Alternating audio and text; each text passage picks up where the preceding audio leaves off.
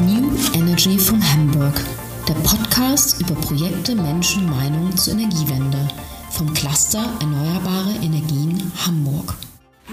Willkommen bei der fünften Folge unseres Podcasts New Energy vom Hamburg. Wir begrüßen heute Marco Vogt, den Gründer von Solarblick, einem quasi alten Hasen in der Windbranche. Er war schon eine ganze Zeit lang bei GE tätig, bei anderen Projektentwicklern und seit neuestem betreibt er mit anderen Partnern gemeinsam eine Projektentwicklungsfirma im Bereich Solarenergie. Herr Vogt, die erste Frage, der wir uns widmen wollen. Berichten Sie einmal, wie es zu der Gründung von Solarblick kam, dem gemeinsamen Projekt von Eneco, Eventus Wind und Lichtblick. Und wenn wir jetzt sozusagen auf die aktuelle Zeit schauen, die Corona-Pandemie, was war vielleicht besonders herausfordernd in diesen Zeiten, ein neues Unternehmen zu gründen? Vielen Dank erstmal, Frau Dose, für die Einladung. Ähm, bin gerne hier. Spannende erste Frage. Da muss ich vielleicht ein klein wenig ausholen. Wie Sie ja sagten, kommen wir aus der Windenergie, haben uns jetzt bei der Eventus Wind sehr lange mit Projektentwicklung Wind in Deutschland beschäftigt und hatten uns da sehr viel vorgenommen, wollten auch Projektentwicklung von Anfang an anders und fairer gestalten. Äh, wir wollten vor allem ja, mehr Gemeinden, Bürger beteiligen und haben für uns immer definiert, dass der Purpose vor dem Profit kommt. Also wir waren klein und hatten das Glück, dass wir nicht um jeden Preis wachsen mussten und äh, auf Gewinnmaximierung aus waren haben dann auch in einigen Projekten mal die Anzahl von Windenergieanlagen verzichtet und Abstände zur Wohnbebauung erhöht und so weiter. Naja, und haben seitdem auch einen Windpark in Betrieb, weiter in der Umsetzung und ja, konnten das Geschäft langsam nachhaltig aufbauen, auch dank unseres starken Partners im Windbereich, der Max Bögel, einem der größten deutschen Bauunternehmen in Familienhand und die uns auch da in schwierigen Phasen immer wieder unterstützt haben, ähm, weil wir da, glaube ich, nicht die einzigen sind in der Windbranche in Deutschland. Stoßen da jetzt in den letzten Jahren halt mehr und mehr auf Akzeptanzprobleme vor Ort, wo ja die Energiewende als Ganzes in Deutschland weiterhin ja, gern gesehen ist und die Akzeptanz steigt. Leider aber auch gleichzeitig die Ablehnung gegen vor allem Onshore-Wind vor Ort, meist ja im ländlichen Raum. Da haben, glaube ich, nicht nur wir, sondern alle, alle in der Branche extreme Probleme. Und wir als Unternehmen haben gesehen, dass so Projektlaufzeiten von sieben bis zehn Jahren in unserem Bereich wirklich keine Seltenheit mehr sind und haben uns dann vor zwei Jahren entschieden, unser Risiko etwas zu reduzieren und uns zu diversifizieren. Und da lag dann die Projektentwicklung von Freiflächen Solar auf der Hand. Und genau, dann haben wir uns überlegt, ob wir das wie bisher machen, also so ganz nachhaltig und ein bisschen im Kleinen und habe da immer auch zwei Herzen in meiner Brust, aber dann für den Solarbereich entschieden, das so ein bisschen auf breitere Beine zu stellen und einen größeren Impact zu erzielen und haben uns nach möglichen Kooperationspartnern umgeschaut. Und ähm, da waren einige größere ausländische Projektentwickler dabei, die in den deutschen Markt wollten. Da waren Investmentfonds dabei und eben in Eneco Lichtblick. Und genau, diese möglichen Partner haben uns dann alle im Detail angeschaut, diskutiert und am Ende haben wir uns dann für die Eneco entschieden und Eneco und auch Lichtblick äh, teilten oder teilen auch viele unserer Werte und, und passen ideal zu uns und ist ja auch größter Betreiber von erneuerbaren Energien in den Niederlanden. Lichtblick als größter reiner Ökostromanbieter in Deutschland. Also beides Überzeugungstäter wie wir und so haben wir uns zusammengetan und dann auch in einem längeren Prozess äh, dann geeinigt und sind in eine Kooperation gestartet. Wir hatten tatsächlich das Glück, dass die ersten Gespräche noch in Rotterdam und in Münster stattgefunden haben und in Hamburg, also dass man sich auch nochmal persönlich äh, in die Augen gucken konnte. Von daher war das Glück und dann ging halt viel, wie heute ja auch über Zoom und Teams, die ganzen Online-Tools. Von daher war es schon eine Herausforderung. Es hat, manche Dinge haben halt länger gedauert, äh, Notartermine etc. Aber es ging, von daher war es schon, glaube ich, ein bisschen herausfordernder bei der, bei der Gründung. Aber wie so oft, wenn man Kooperationspartner hat, gibt es da lange Diskussionen vorher und es wird viel geklärt. Ja, wunderbar. Sie haben erwähnt, dass Sie relativ viel Widerstand im ländlichen Raum gegen Onshore-Windprojekte erleben. Können Sie das, ohne jetzt Namen zu nennen und jemandem sozusagen auf die Füße zu treten, vielleicht mal veranschaulichen für unsere Zuhörer, was das im Konkreten für einen Projektentwickler bedeutet? Ja, genau. Das sind verschiedenste Probleme, Herausforderungen, die uns vor allem dann über Gemeinderäte, Bürgermeister, Bürgerinitiativen an uns angetragen werden. Diverse Themen, die dann von Infraschall, von ja auch äh, Artenschutzthemen dann kommen auf einmal Artenschützer raus, die noch nie irgendwie sich für Vögel interessiert haben, die dann ja, artenschutzrechtlich das Leben schwer machen, dass ja, da wirklich sehr, sehr viele Themen an uns herangetragen werden. Die Politik, und das kann man der, den, den Gemeinde- und Kommunalpolitikern auch nicht vorwerfen, dass die es sehr schwer haben, rechtssicher auch Flächen auszuweisen, also dass wirklich genug und, und rechtssicher Flächen ausgewiesen werden. Und ja, wir haben das Gefühl, dass bei jedem deutschen Windpark Klagen, Bürgerinitiativen dagegen sind und die sich auch sehr gut inzwischen vernetzt haben und allen Projektentwicklern das Leben wirklich vor Ort schwer machen und auch mit veralteten Argumenten zum Teil kommen. Also das Thema Infraschall ist, ist ein Thema, war ein Thema und wurde auch von der Bundesanstalt für Rohstoffe über Jahre lang nicht korrigiert. Wir hatten eine, eine falsche Studie von 2019 und auf die haben sich dann alle Bürgerinitiativen berufen. Das Thema ist jetzt Gott sei Dank gelöst und äh, die Bundesanstalt und auch Herr Altmaier hat, haben sich persönlich entschuldigt. Hat halt nur ein bisschen gedauert und ja, also wie gesagt, diverse Probleme. Und ja, das sind natürlich auch große Bauwerke, die jetzt die neuesten Technologien sind 200 Meter, 50 hoch.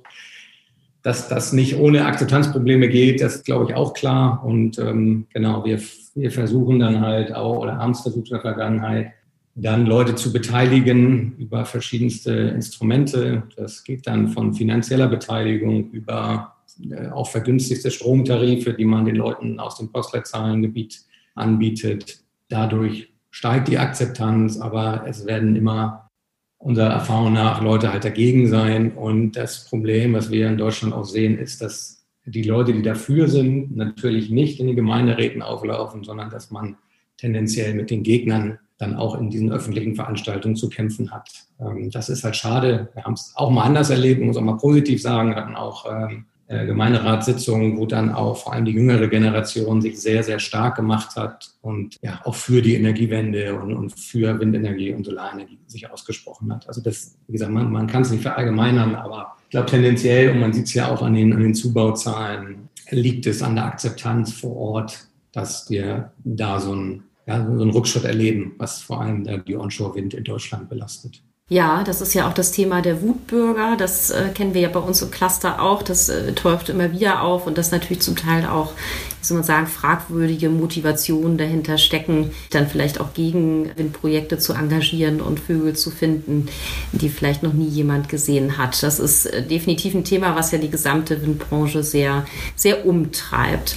Sie haben ja schon am Anfang erzählt, dass Sie ursprünglich und eben ja auch aus dem Bereich Onshore-Wind kommen, aber jetzt eben primär im Bereich Solar arbeiten. Ich denke, was den Richtungswechsel bewogen hat, ist relativ klar. Aber vielleicht schildern Sie noch mal ein bisschen die Unterschiede, wenn Sie jetzt das so vergleichen, Projektgeschäft onshore versus Solar. Und wie ist so das Potenzial für den deutschen Solarmarkt? Da gab es ja auch durchaus mal düsterere Zeiten, sage ich jetzt mal. Im Moment scheint der Solarbereich eher im Aufwind zu sein. Vielleicht können Sie das noch mal ein bisschen darstellen. Ja, sehr gerne. Na, zuallererst würde ich es nicht unbedingt als Richtungswechsel bezeichnen, sondern ich würde das eher als Erweiterung unserer Aktivitäten beschreiben. Wir glauben weiterhin sehr stark auch an Onshore-Wind, auch in Deutschland und treiben unsere Projekte mit aller Kraft und äh, ja, leider auch der notwendigen Ausdauer weiter und sind auch nicht scheu, da in die Diskussion zu gehen und versuchen, das, das weiterzumachen. Ich denke aber auch, dass Onshore-Wind und auch Solarenergie sich sehr gut in der erneuerbaren Stromerzeugung ergänzen. Zusätzlich dazu hat sich die Photovoltaik unfassbar gut weiterentwickelt in den letzten Jahren und ist inzwischen die günstigste Stromerzeugungsquelle und das auch in Deutschland. Und das hat uns dann dazu bewogen, da auch intensiver einzusteigen. Und neben dem eben genannten Akzeptanzthema wollen wir jetzt natürlich das mit der Solarblick nutzen und sehe, also ich persönlich sehe da für die beiden Firmen, dass wir stärker im Solarbereich wachsen. Wie Sie schon sagen, die, die deutsche Solarbranche ist, ist im Aufwind. Wir sehen es durchaus als positiv. Was wir auch sehr begrüßen, ist, dass zum Beispiel die Firma Meyer Bürger sich jetzt in Deutschland wieder angesiedelt hat mit einer Modulproduktion, dass wir wieder wirklich mehr PV-Arbeitsplätze nach Deutschland bekommen. Also das, das finden wir klasse, das unterstützen wir. Hoffen wir auch, dass wir bei den ersten Projekten vielleicht Module, die dann in Deutschland produziert werden, einsetzen können. Also das sind alles Themen, die mich, die mich sehr optimistisch stimmen.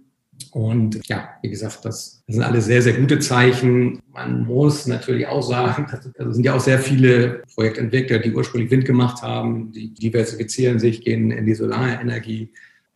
Was wir auch schon merken, ist, dass die Akzeptanz, wenn man größere Flächen Solaranlagen projektiert, so wie wir das ja hauptsächlich machen, dass man dann auch relativ schnell wieder an die gleichen Akzeptanzprobleme stößt. Mhm. Da ist es ja dann, wenn man dann über wirklich mehrere Hektar oder, oder hunderte Hektar, also die größten Projekte in Deutschland sind jetzt wirklich über 100 Hektar groß, da stößt man auch sehr schnell an die gleichen Akzeptanzprobleme. Da kommen dann natürlich andere Argumente dagegen. Das ist nicht der Infraschall, und das, aber das ist dann die Versiegelung von der Fläche, meistens ja auch Ackerfläche, die dann da benötigt wird.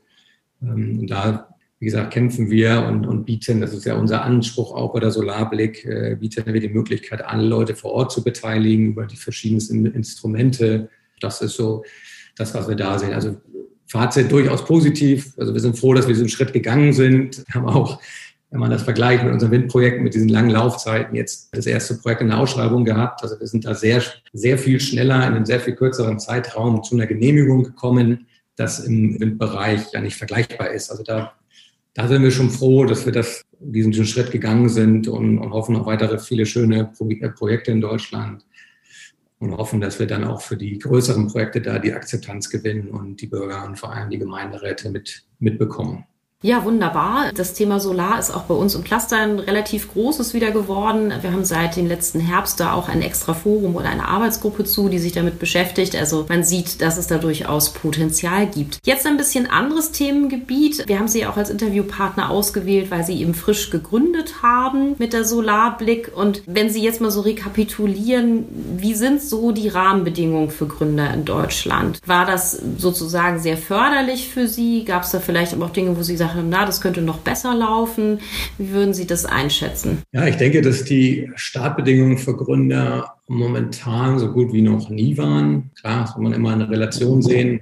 Natürlich sind wir hier nicht das Silicon Valley, meine, meine alte Heimat, in der ich fünf Jahre gelebt habe. Aber ich denke immer, das muss es ja auch nicht. Ich denke wirklich aber, dass vor allem für Gründer, die im Bereich Green Tech, Climate Tech unterwegs sind und sich ernsthaft mit dem Thema Nachhaltigkeit beschäftigen, dass die sehr, sehr gute Chancen momentan haben. Und ähm, bei der Gründung eines Startups gibt es natürlich die verschiedenen Wege. Wenn man dann den klassischen Venture Capital Weg einschlagen möchte, ist meines Erachtens wirklich genug Geld für diese Gründer inzwischen auch in Deutschland vorhanden, sodass man da dann auch stärker, schneller wachsen kann. Allerdings sehe ich auch immer mehr und mehr Gründer, jüngere Gründer, die sich für andere Wege entscheiden, die dann das Bootstrapping machen, also quasi aus eigenen Mitteln wachsen wollen. Und da gibt es auch sehr schöne Netzwerke, sehr viel, viel und gute Unterstützung, sehr gute Inkubatoren. In Münster zum Beispiel das REACH und ähm, auch ja, sehr viele Gründer in dem Bereich, viele Mentoren, Coaches. Also ich denke, dass das ganze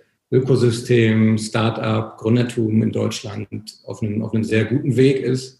Ich persönlich bin ja auch noch ein bisschen als Business Angel und, und Mentor unterwegs und habe mir jetzt in den letzten Jahren auch mehr und mehr die Fahnen geschrieben, dass ich da jüngere Startups beraten möchte. Ähm, das ist zum Teil natürlich mit Kapital, aber manchmal auch einfach durch das Herstellen eines Kontakts aus meinem Netzwerk. Also da gibt es ja äh, diverse Möglichkeiten. Bei den Verbesserungen, hatten Sie ja auch gefragt, sehe ich vor allem das oder in unserem Bereich dass es sehr viele Software-Startups gibt. Dann gibt es die nächste CO2-Messungs-App oder das nächste Software-as-a-Service-Startup. Was ich noch so ein bisschen vermisse, ist, dass ähm, so Startups sich trauen, Richtung Deep Tech oder Hardware, Neuentwicklung, Weiterentwicklung zu gehen, die einfach längere Laufzeiten haben. Das vermisse ich noch. Und ähm, was natürlich auch ein Riesenthema ist, immer noch in Deutschland äh, die Bürokratie bei der Gründung und oder auch bei, bei Mitarbeiterbeteiligung, da wird es den Gründern noch sehr schwer gemacht, auch dann die, die richtigen Mitarbeiter zu beteiligen. Äh, was mir auch besonders am Herzen liegt, jetzt auch unterstützen mehr, dass immer noch viel zu wenig Female Founder da sind. Und das, also wenn man sich die Statistiken anguckt, wo auch das Venture-Kapital hingeht, dann, dann ist das, dann ist dann diese Female Founder sind deutlich unterrepräsentativ, deutlich. Und da gibt es auf jeden Fall noch diverse Verbesserungsmöglichkeiten.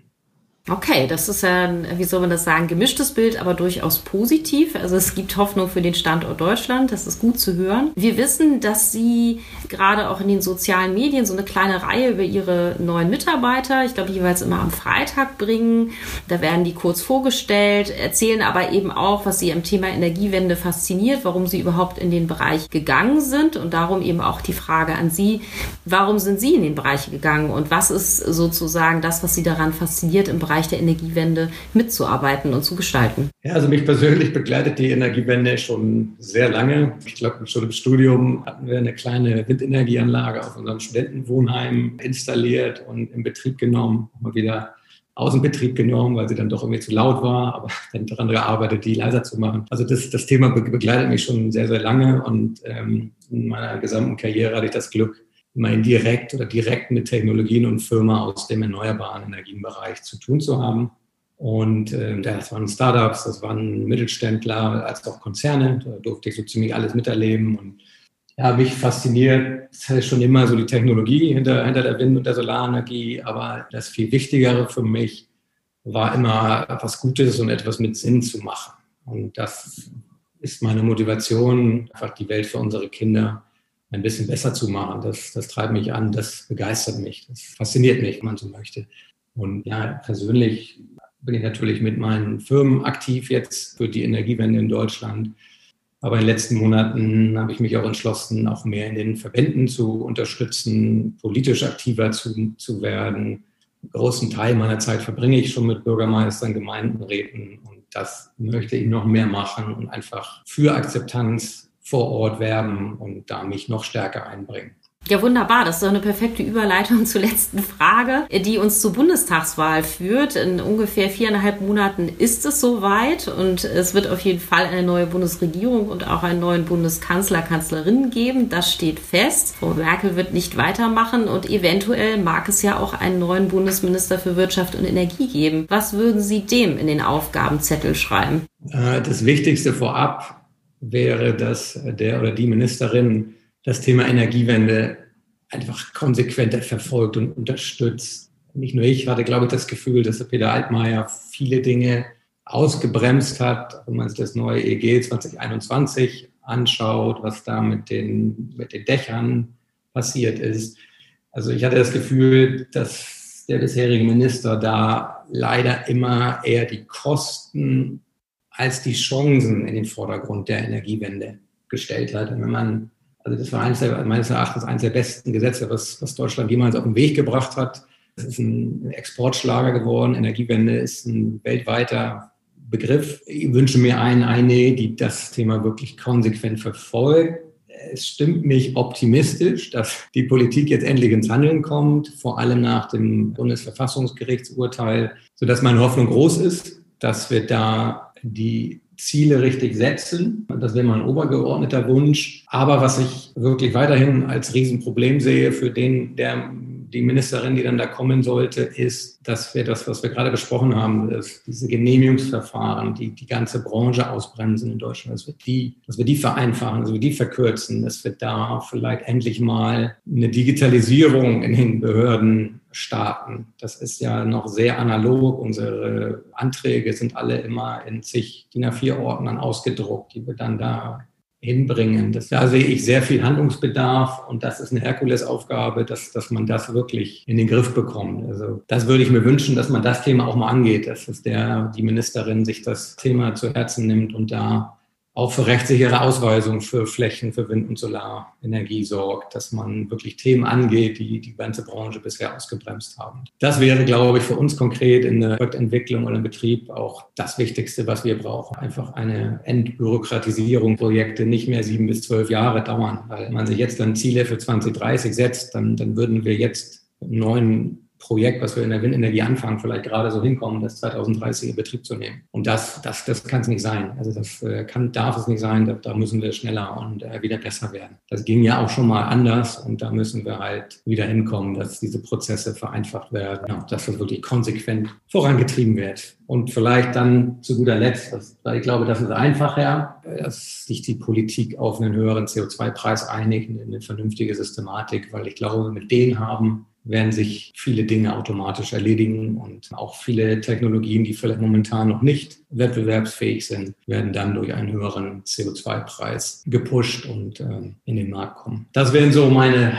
mein kleiner Arbeitszettel für den, die neue Ministerin. Aber ich bin da eigentlich voller Hoffnung, weil jetzt nach dem Bundesverfassungsgerichtsurteil viele Politiker, die das Thema vorher eher ausgebremst haben, da irgendwie gefühlt zumindest eine Kehrtwende durchlebt haben. Hoffnung ist groß, aber keine einfache Aufgabe. Definitiv nicht, ja. Also wenn man äh, das so hört, äh, sind es eine ganze Menge Aufgaben, die dieser neuen Person zugetragen werden. Davon gehen wir auch aus, aber würden auch als Cluster sagen, dass grundsätzlich der Wind sich vielleicht in die richtige Richtung ein bisschen dreht mittlerweile. Also wir sind alle sehr gespannt, was sich im September ereignen wird, wer sozusagen zukünftig das Bundesministerium führen wird, ob es vielleicht tatsächlich einfach alles auch mal digitaler wird. Ich bedanke mich recht herzlich für das Gespräch. Ich wünsche viel Erfolg weiterhin für Solarblick und die anderen Firmen und für das Engagement in den Verbänden und bis ganz bald. Ja, ganz herzlichen Dank, Frau Dose. Auch Ihnen vielen Dank auch für Ihr Engagement im Verband und auch weiterhin gute Zusammenarbeit. Das war New Energy von Hamburg, der Podcast des Clusters Erneuerbare Energien Hamburg. Sie finden alle Folgen und mehr zu diesen und anderen Themen unter www.eehh.de. Vielen Dank fürs Zuhören.